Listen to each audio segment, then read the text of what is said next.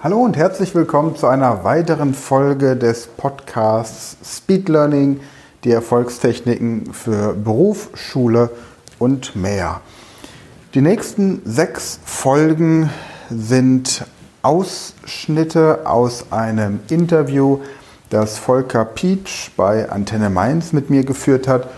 Und du bekommst hier ein bisschen Einblicke in mein Leben, wie ich überhaupt zum Speed Learning kam, was ich alles so mache und natürlich auch ein paar praktische Techniken.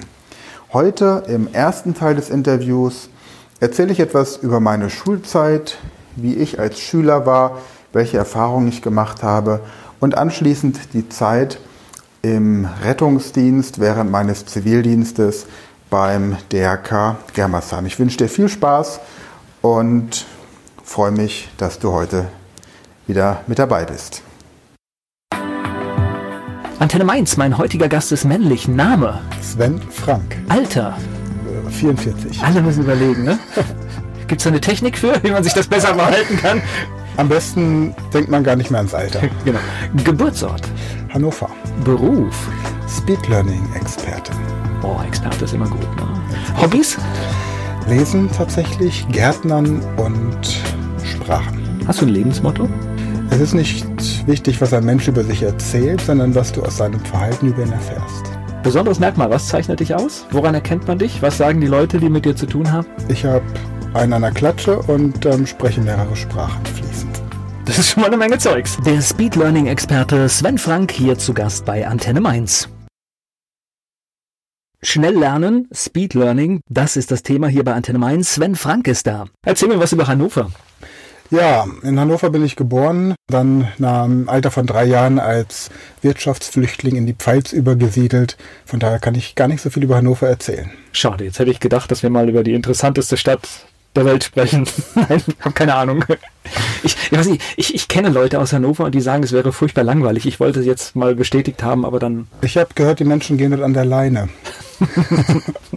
Schönes Beispiel. Dann lass uns über die Pfalz sprechen.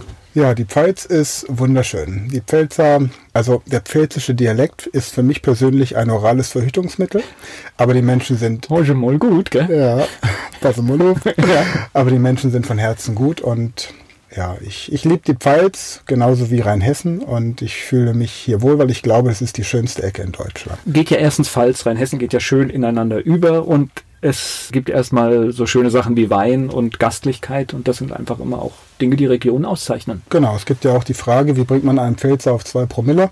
Drei Wochen kein Alkohol, ne?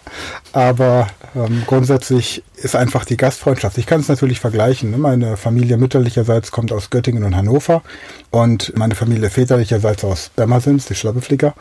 Und das ist eine ganz andere Art, miteinander umzugehen. Ja, also die Leute sind viel offener hier, interessieren sich viel mehr.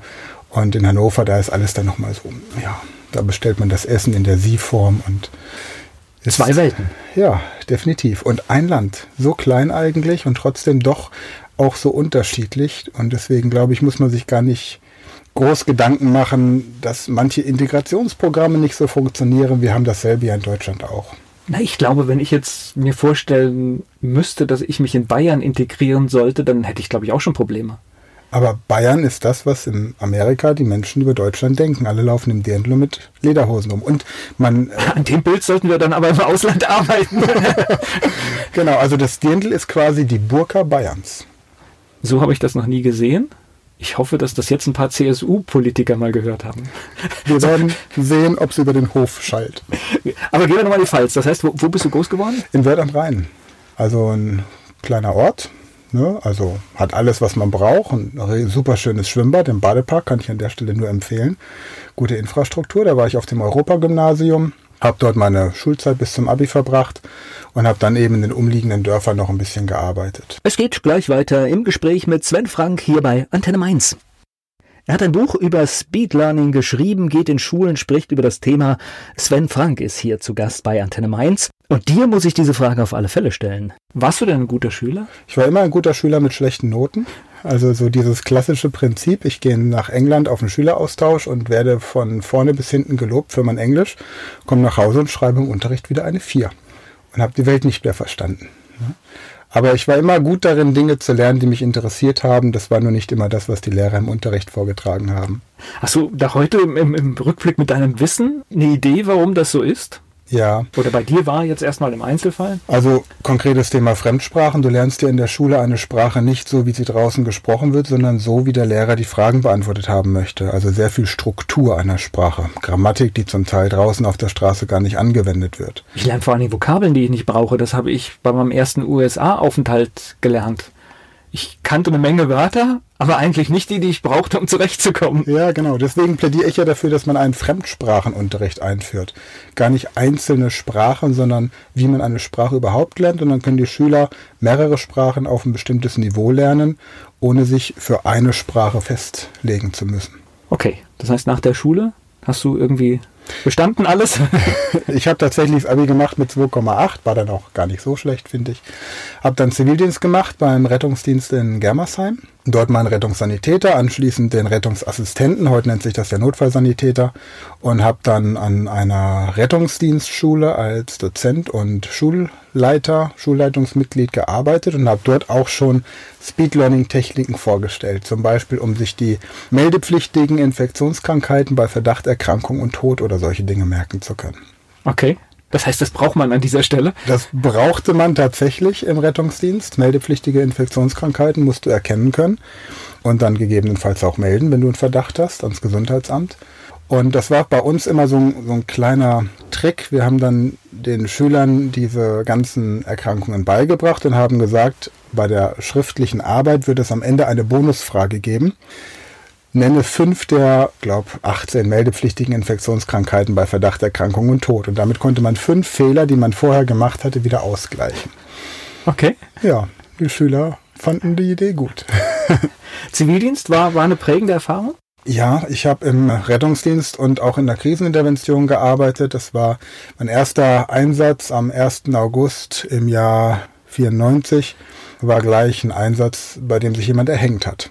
Und am nächsten Tag, Dienstag, der 2. August, ein Einsatz, bei dem sich jemand erhängt hat. Und dann habe ich mich gefragt, ob das jetzt so das Tagesgeschäft wird. Und das war für mich als junger Mensch mit 19 natürlich eine Erfahrung.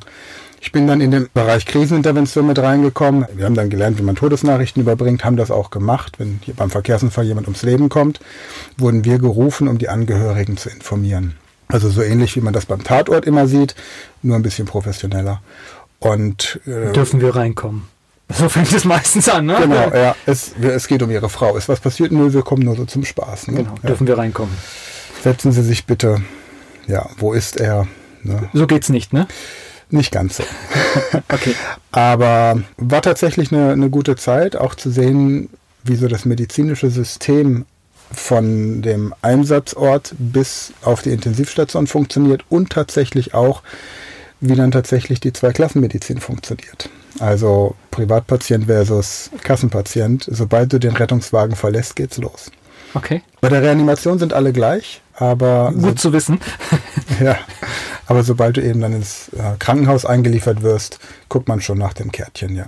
Okay. Also ich kann mich nur, das war die Geburt meiner Tochter, kann ich mich nur daran erinnern, dass auch das Mitwichtigste war, dass ich uns anmelde. Genau, ja. Also es war, wo ich auch gedacht habe, was, was wollt ihr jetzt von mir? Hier kommt gerade ein Kind zur Welt und ihr wollt angemeldet werden. Ich, und ich weiß jetzt nicht, welchen Sinn es hat, ob das jetzt einen Tag später passiert oder nicht, ist eigentlich, was würden Sie denn machen? Die Geburt aufhalten? Ich habe keine Ahnung, ja? Es gibt einfach Fragen, die kann man nicht immer logisch beantworten. Aber es gibt mit Sicherheit jemanden, der eine Verordnung kennt, die genau erklärt, warum das so sein muss und nicht anders, bis es eine bessere Verordnung gibt, die das einfach anders regelt. Okay, also wir arbeiten an besseren Verordnungen, ne? Ja, oder an weniger Verordnungen. Ja. Wäre auch nicht schlecht. Es geht gleich weiter im Gespräch mit Sven Frank hier bei Antenne Mainz.